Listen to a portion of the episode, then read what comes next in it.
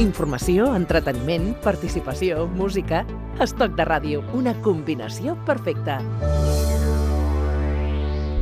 Aquí el que fem ara és agafar el retrovisor del món de la ràdio. Joan Peric, què tal, com estem? Molt bones, molt bé, i vosaltres? Amb el director de Ràdio Platja d'Aro, eh, dèiem, Joan, agafem el retrovisor, posem mm -hmm. l'oïda a com sonava la ràdio a l'any 1974, era? Com, va- com... Correcte. 1974?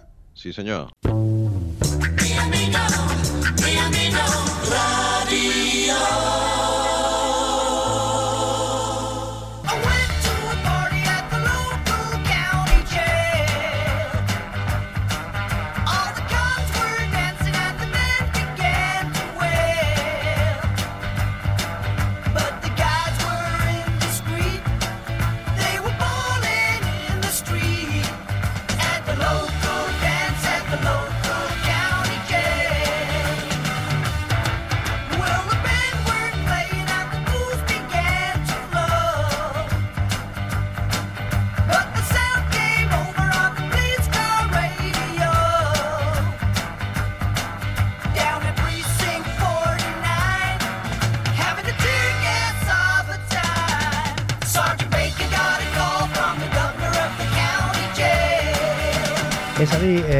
Joan, que si allò, si nosaltres eh, agaféssim una màquina del temps, eh, podíem escoltar perfectament aquest, eh, aquest, aquest, aquest jingle i aquesta cançoneta i estem a l'any 70, 70 i pico, no? Exacte. A partir del 74, aquesta emissora de la que parlarem, Ràdio Mi Amigo, era l'emissora més escoltada d'Europa, amb prop de 6 milions d'oients, i dona la casualitat que era una emissora pirata. Una emissora pirata eh, que va estar durant eh, 4 anys a Platja d'Aro. Correcte. Bueno, el primer any el primer any el van, el van estar funcionant des dels Països Baixos. Aquesta gent tenien un vaixell que era d'un Tamitien, que estava anclat en el Mar del Nord, entre, entre el Regne Unit i, i el continent europeu. D'acord? Aleshores, aquesta gent el que feien era gravar els programes a terra, amb estudis eh, de terra, i el primer any, el 74, ho van fer des de Bèlgica, Bèlgica-Holanda.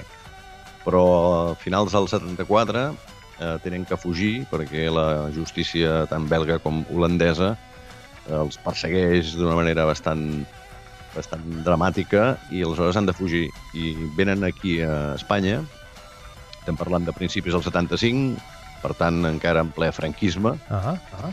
I per manca de legislació, que en aquell moment doncs, el franquisme encara no havia signat pràcticament cap conveni europeu, etc. doncs es poden refugiar aquí i aquí estan 3 anys i escaig eh, produint els programes per aquest vaixell. El vaixell sempre va estar allà, però mm, el, aquest fet va fer que es convertís eh, el fet de que, de que ells fossin els únics que van desobeir a les autoritats i que, per tant, doncs, es quedessin sols. Pensem que hi havia 7, 7 8 vaixells en les mateixes circumstàncies que ells, que repartien l'audiència i al quedar ells sols doncs, van, van aconseguir tota l'audiència d'aquella època. És a dir, que Ràdio Mi Amigo, Joan, formava part de- d'aquest grup de- d'emissores com Ràdio Caroline, no? que, que estava, Correcte. a, a, allò que, que comentaves abans, no? hi, hi havia un, una complicació legislativa, anem, anem a, anem a dir-ho, eh, so- sobretot al, a- al Regne Unit, llavors eh, es posaven a, a emetre la senyal des d'un vaixell que estava a aigües, Aigües interna inter- amb, amb aigües Correcte. internacionals, no?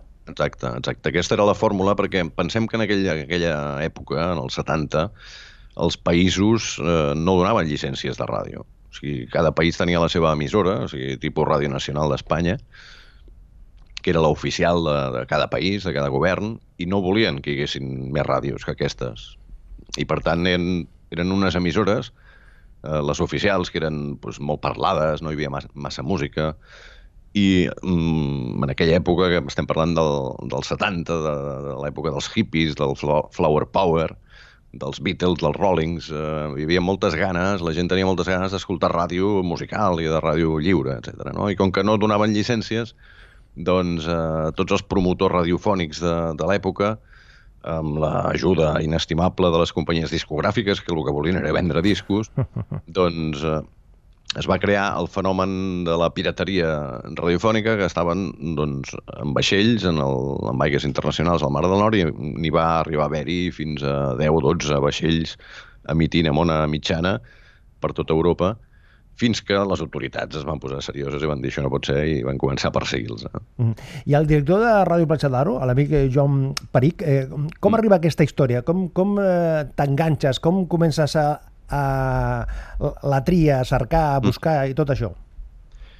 Bé, sempre hi ha hagut un fil, un fil conductor entre Platja d'Aro, Ràdio Platja d'Aro, que s'inicia el 1982, és a dir, eh, quatre anys després de que aquesta gent acabessin les seves activitats a Platja d'Aro, i per tant sempre havíem sentit a parlar d'aquesta gent, sempre havíem sentit eh, històries, eh, havíem conegut gent eh, comuna, o sigui, gent que havia estat de tècnics amb ells, que després van venir amb nosaltres, i sempre ens en parlaven d'això, no? El que passa que era un tema que, és clar, si no, si no, si no profunditzes una mica, doncs no, no, ens, no, a mi personalment no em va cridar l'atenció. Jo sabia que eren unes ràdios pirates que estaven en els Països Baixos i que van estar fent activitats aquí a Platja d'Aro, però no sabia exactament com, no?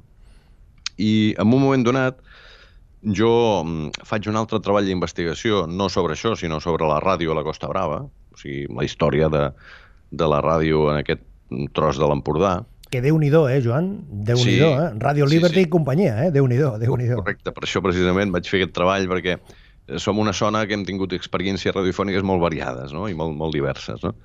I en aquell treball vaig aprofundir una mica. Vaig començar a parlar amb alguns personatges de Ràdio Mi Amigo, que encara són accessibles, i vaig veure que, que hi havia molta, molta més història de la que es coneixia i que hi havia moltes més implicacions de les que semblaven a primera vista. I bé, això em va, em va quedar com una mena de feina pendent per, per, per explotar. No? I ara farà un parell d'anys vaig decidir començar a moure fils no? i veure qui realment quedava viu d'aquella història. Estem parlant de 45 anys enrere, per tant, doncs, malauradament hi ha molta gent que ja no, ja no existeix. No? Però sí que tots els que he pogut trobar, que són bastants, són força gent que he pogut parlar i, i de fet estan, estan super excitats i super animats per, per aquest treball que estic fent, doncs vaig veure que, bueno, que donava per, per fer un treball, per fer un estudi, per, per aclarir i posar sobre paper una mica la història d'aquella gent, no? que és extraordinària i, i bé, ja, ja veureu com el treball ja estigui acabat, que és com una, és com una aventura d'aquestes de, de pel·lícula, no? I és quan et, et presentes al Premi de Recerca Local que patrocina la Fundació Jordi Comas i guanyes aquesta beca. I, uh -huh. i, i el que, és, el que, és el que t'està permetint precisament eh, fer Mm. aquest treball ara mateix. Exacte.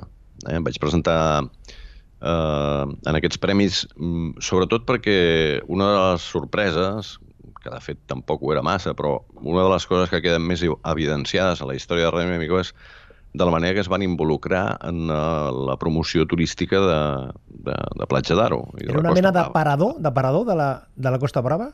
Bé, estem parlant d'una emissora que tenia mm, 6 milions d'oients eh, al centre d'Europa i que, en un moment donat, ells, per, també per, per obtenir una mica de refugi aquí no? i per estar bé amb les autoritats d'aquí, es volquen amb la promoció de Platja d'Aro.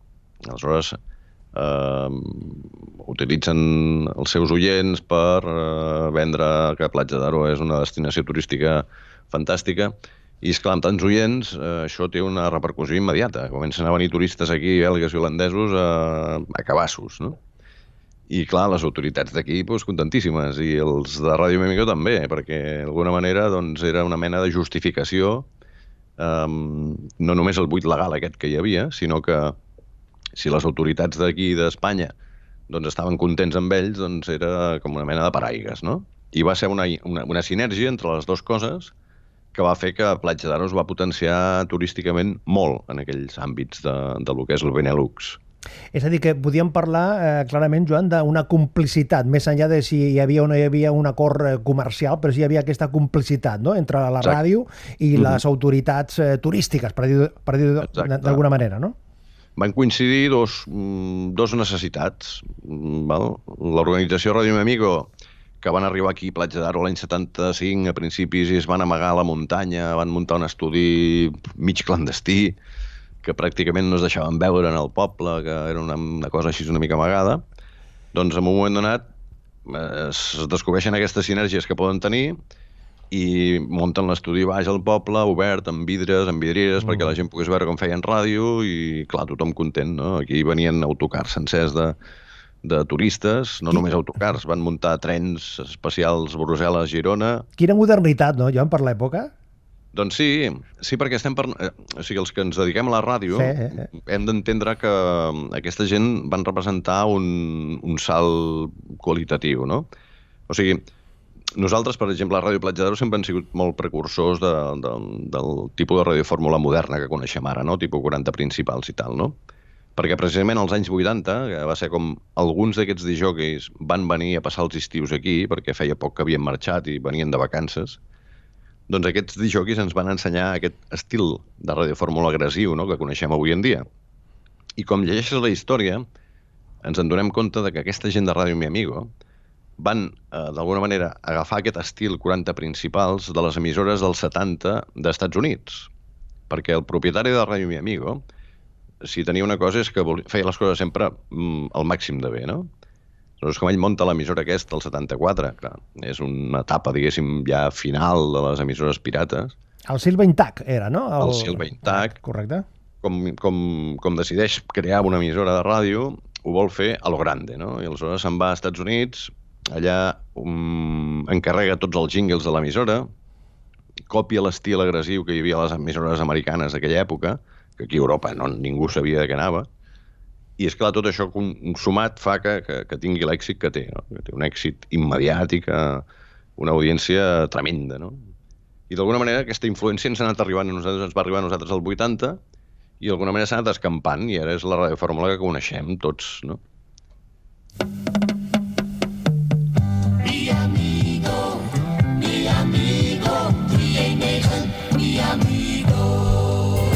Radio Mi Amigo.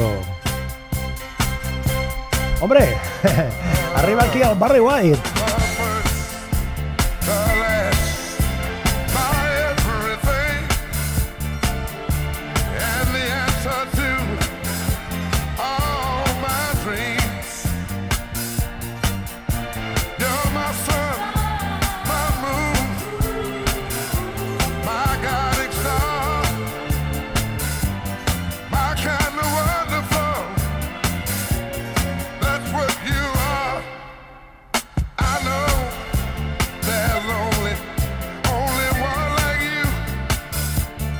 Que crida l'atenció, Joan, inclús és el nom, no? Aquell, allò de Ràdio Mi Amigo, amb una ràdio que neix al Benelux, no? O sigui, que crida l'atenció el nom, la, la, la marca aquesta, Sí. no?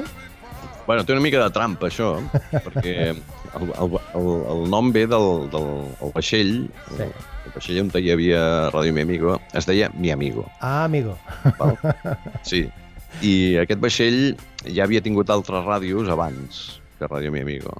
Eh? I el nom de Mi Amigo ve perquè aquest, aquest vaixell té una història llarguíssima. Des dels anys 60, en què es converteix en una plataforma radiofònica, doncs passa per uh, mil aventures, que també explicarem en el llibre. I una de les aventures és que amb una de les mil tempestes que reben, perquè evidentment està anclat al mig del Mar del Nord, és un perillosíssim a nivell meteorològic, doncs amb, un, amb una d'aquestes mil tempestes que destrossen les antenes i destrossen el vaixell, doncs ells van a reparar-lo eh, al Ferrol, eh, aquí a Espanya. No? Uh -huh. I s'estan uns quants mesos allà eh, reparant el vaixell i preparant-te'l. I és quan canvia el nom del vaixell, que fins en aquell moment es havia dit un altre nom, que ara no el tinc aquí per dir-vos-el, però Uh eh, el, aquells mesos a Espanya fan que el bategin amb el nom de Mi Amigo. I posteriorment, al cap d'uns anys, quan el Silo Intec decideix muntar l'emissora, doncs se li correix que, bé, que Mi Amigo pot estar, que Ràdio Mi Amigo pot, pot ser un bon nom. Mm, I tant, i tant. Escolta, la tria de, del Seven Tac de Platja d'Aro um, va ser una qüestió mm, mm, mm, totalment geogràfica o l'element també de notorietat que tenia Platja d'Aro llavors eh, va ajudar? O al contrari, la modernitat, la modernor del Platja d'Aro va venir també ajudada per, per mm, iniciatives com aquesta que estem comentant? De fet, va ser una mica de casualitat, eh? perquè és veritat que Silo Intac tenia un xalet a Platja d'Aro des del 72, dos anys abans de venir a muntar la, els estudis aquí, ja tenia un xalet. Però el 72, com ve a Platja d'Aro, ve per casualitat. Algú que ell mai ja va reconèixer en les entrevistes que hem pogut rescatar, doncs ell sempre parlava de que havia vingut a Platja d'Aro perquè Platja d'Aro era un centre turístic de primer ordre, i que era el lloc ideal per muntar la ràdio, però tot això era una mica de propaganda, no? Eh? Uh, ells venen aquí a l'any 72 per casualitat. Ell és un empresari ric, comença en el món de la música muntant unes discogràfiques i unes representacions artistes, perquè s'avorreix fent gofres, aquest home havia fet diners fent gofres, Caramba. I en un moment donat algú el convenç que ha de representar artistes i posar-se al món de la música, no? I bueno, és com comença a agafar artistes que els encombra fins a obtenir discos d'or, eh, comença a remenar amb el mundillo de la música i comença a jugar amb això. I un dia el metge li diu estàs molt estressat, necessites descansar, passar uns dies de vacances, i ell convida dos o tres amics i se'n van a l'aeroport de Brussel·les eh, per anar-se'n de vacances una setmana. I no sabien on anaven en aquella època no, no calia reservar amb antelació on anaves anaves a l'aeroport com si anessis en una estació d'autobusos i com eres allà agafaves el bitllet. I en l'aeroport de Brussel·les aquell 72 decideixen anar-se'n a la Costa Blava perquè ja la coneixien i els agrada molt i tal. I un dels, un dels que anaven amb ells els diu escolta, home, jo tinc un amic que està en un poble de la Costa Brava que es diu Platja d'Aro, que és molt guapo, allò, i hauríem d'anar allà. I es va establir una discussió a veure on anaven. I al final ho van fer sorts. Van decidir llançar una moneda a l'aire i decidir si anaven a la Costa Blava francesa o venien a Platja d'Aro. I va sortir Platja d'Aro i van venir aquí. Caramba. I bueno, els hi va agradar molt, Eh, de seguida en Tac, que era una persona molt impulsiva, va decidir fer-se una casa mm, a lo grande i bueno, a partir d'aquell moment la relació entre Silva Tac i Platja d'Aro doncs, ja queda lligada. No? Clar. I, i, hi havia aquesta coincidència en el, en el, en el temps, eh, Joan, que hi havia aquest plantejament de- d'aquesta aquesta oferta radiofònica més moderna amb un Mhm. plantejament que també déu nhi l'èxit que va tenir El amor se cita en Playa de Aro, no? que era Sí. una, una, una proposta de trobada de parelles que va estar funcionant i va tenir un èxit eh, tremendo, eh? tremendo. Sí, aquest era un concurs que es venia fent des de mitjans dels 60. Aquí Platja d'Aro, si la coneixeu una mica, doncs, Ah. bueno, és una ciutat turística que des de fa moltíssims anys que sempre han estat rumiant i a veure com ho fan per portar gent, no? I a mitjans dels 60, l'alcalde d'aquella època, el Cargol, es deia Joan Cargol, s'inventa, ell i el seu equip, s'inventa un concurs en el que parelles que es acabaven de casar de tota Europa podien venir a passar una setmana gratuïta aquí, no?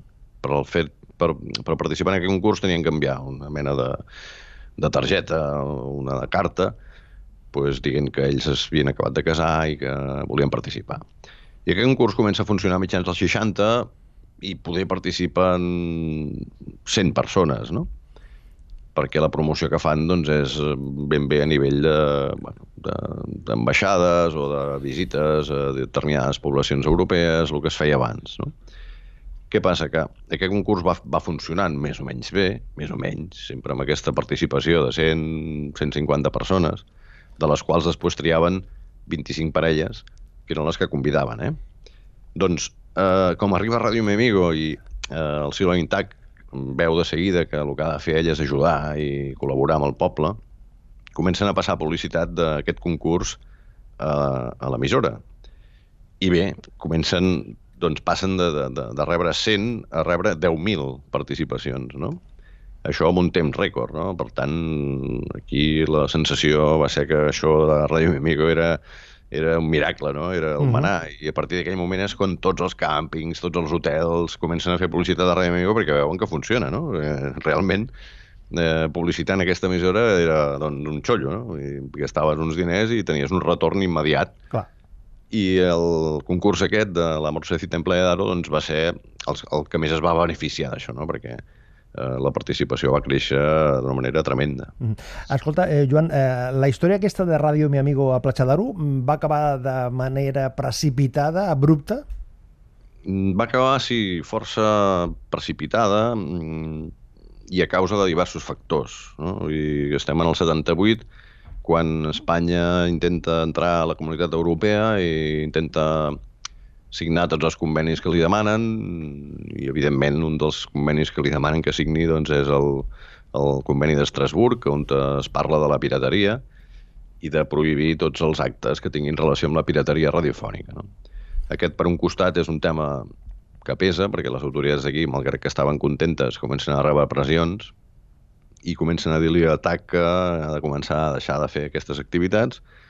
Per altra banda, el vaixell també té una, una greu avaria amb una tempesta i, i s'esfonsa, per tant, doncs, eh, requeria una reinversió de diners molt important. TAC també té problemes mm, de diverses característiques, té problemes sentimentals, té problemes amb l'alcohol, les coses no li van massa bé, se suma tot i, i ell mateix és el que decideix parar de, de fer aquesta activitat a finals del 78 i se'n va cap a, cap a Haití. Mhm. Escolta, de la cerca que estàs fent eh, eh, mm, per al treball final que eh, avançaves, Joan, que serà un llibre? Un llibre? Sí, Un sí, llibre, sí, la- correcte. De, de les coses que has trobat, hi, hi ha algun element que, que vulguis compartir perquè t'ha t'ha cridat l'atenció d'alguna manera, que dius, això era una cosa que no m'esperava trobar-la? O algun element a destacar de, de, de les coses que has descobert, per dir-ho d'alguna manera? N'hi ha moltes, n'hi ha moltes. Potser el que crida més l'atenció és, és la figura de Sylvain Tac, no? Mm, Com més, com més aprofunditzes amb la història, més, més t'enamores d'aquest personatge. Perquè és un personatge que, que no para de rumiar, que és un home que va, va, va criar-se des, de, des de zero, es va fer ell mateix, és, prové d'una família humil que no té recursos, es converteix en milionari, en un moment, de la seva, en un moment donat de la seva vida eh, ho deixa tot per, per apostar per la ràdio, com si fos un romàntic, i acaba sense res. No?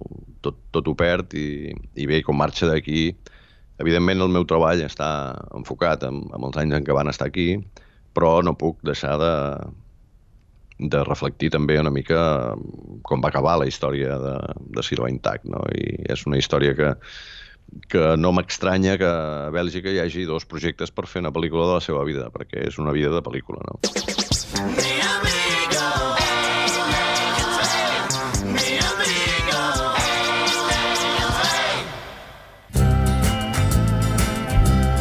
I al llibre aquest, eh, Joan, eh, la pel·li ja arribarà, no? Això que diu que, que li estan donant voltes a veure si fan una, una pel·li, però al, al, al teu llibre, eh, la, la, tota la feina aquesta de cerca que estàs fent, eh, quan serà una realitat? Quan podem llegir el llibre? La teva En previsió? teoria, en teoria, la meva feina, que és redactar-lo i portar-lo doncs, a l'organització perquè ells l'acabin de, en de maquetar, etc., doncs ha, ha, de, ha de ser a finals d'any, a finals d'aquest any. I estic treballant dur perquè sigui així, però estic una mica apurat, la veritat. Ràdio Amigo serà el títol, no? O alguna, o alguna variant amb, amb això, No no? està decidit encara. No ah, està no? decidit. Estàs amb, encara donant-li voltes? Sí, tots aquests temes finals de, de, de, del títol i de la portada, aquestes coses, doncs ho estic deixant una mica per quan m'hagi amarat absolutament de tota la informació que tinc. Joan, gràcies per eh, rescatar la història, la memòria de Ràdio Mi Amigo per la gent que la va viure i per la gent que significa amb aquesta conversa i altres eh, reflexions i altres aportacions que estàs fent precisament per descobrir aquest, aquesta proposta radiofònica. Amb el director de Ràdio Platja d'Aro, amb en Joan Peric, hem estat parlant. Gràcies, Joan, enhorabona i fins la propera. Moltes gràcies a vosaltres per el vostre interès amb la meva història. I que visca la Vagi ràdio, bé. no? I que visca la ràdio. Exacte. Bueno, si tens un minut, t'explico-te una cosa. Vinga, digues. Um, aprofitant que he parlat i que estic parlant amb, amb antics dijòqueis, gent que té entre 60 i 70 anys, doncs, uh, com que encara són gent que tenen un esperit hippie i jove, doncs els estic convencent perquè aquest estiu aquí a Ràdio Platja d'Aro fem un programa Hombre, i segurament que farem alguna hora de Ràdio Mi Amigo, eh? Uh, recordant vells temps i recordant velles veus. Ja, ja us hi anem informant. nos, nos apuntamos, nos apuntamos. Molt bé. Una abraçada, Joan. Igualment, vagi bé. What's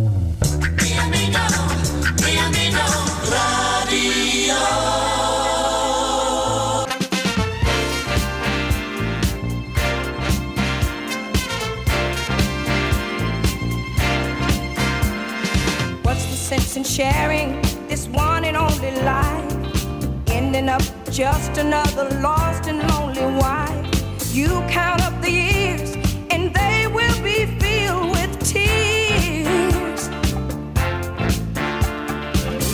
Love only breaks up to start over again. You'll get the babies, but you won't have your man.